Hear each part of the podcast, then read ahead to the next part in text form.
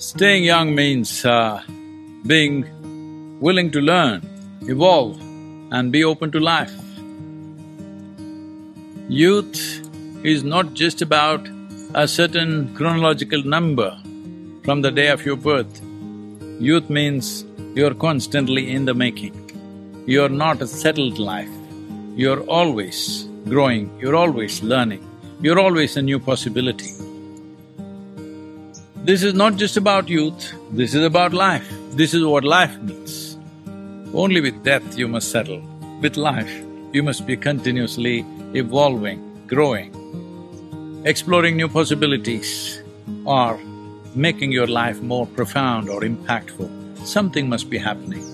So it's my wish and my blessing, you stay young. Young does not mean behaving like an eighteen-year-old all your life. No, Youth essentially means your life in the making. You must be constantly life in the making till you settle into the earth one day